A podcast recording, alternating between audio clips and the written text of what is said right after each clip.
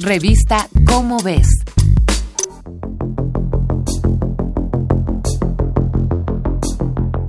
Cuando piensas en Marte, puedes ver el color rojo de su superficie, quizá el rosa de su cielo. Al pensar en Saturno, recuerda sus anillos, aun cuando no tengas muy en claro su color azulado.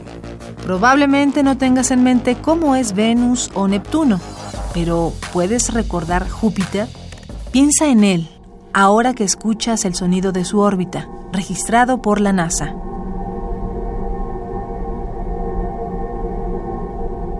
Seguramente recuerdas, además de su inmenso tamaño, una serie de líneas ondulantes que cruzan su superficie anaranjada.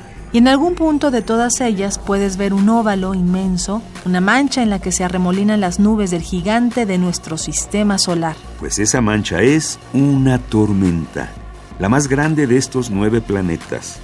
En la Tierra, los ciclones llegan a tener más de mil kilómetros de diámetro, con vientos que alcanzan velocidades de hasta 300 kilómetros por hora. Si un ciclón así puede arrasar ciudades enteras, imagínate lo que hará la gran mancha roja de Júpiter, con vientos de hasta 400 e incluso 600 kilómetros por hora, con un tamaño de 15.000 kilómetros de diámetro. La Tierra entera cabría en ese ciclón y ya no se encuentra en su mayor esplendor pues de hecho, según evidencias recientes, la gran mancha roja de Júpiter lleva siglos encogiéndose.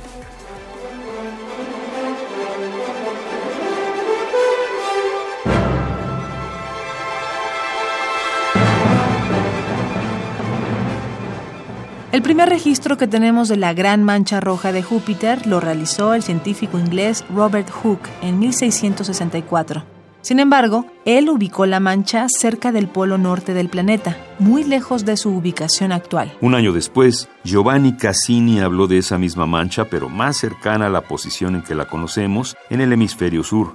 Por lo tanto, algunos consideran que la observación de Cassini es en realidad la primera en registrar la mancha. Sin embargo, nadie volvió a verla hasta que Giacomo Maraldi volvió a mencionarla en 1713 y después nadie dijo nada más sobre ella en más de un siglo, hasta que Samuel Heinrich Schwabe, un astrónomo alemán, la representó en unos dibujos que realizó en 1831. Debido a esta errática historia, Muchos consideran que este es el año que debería considerarse como oficial para empezar a contar la historia de la Mancha, pues para algunos la posición descrita por Hooke en 1664 pudo ser de una mancha que hoy ya no existe.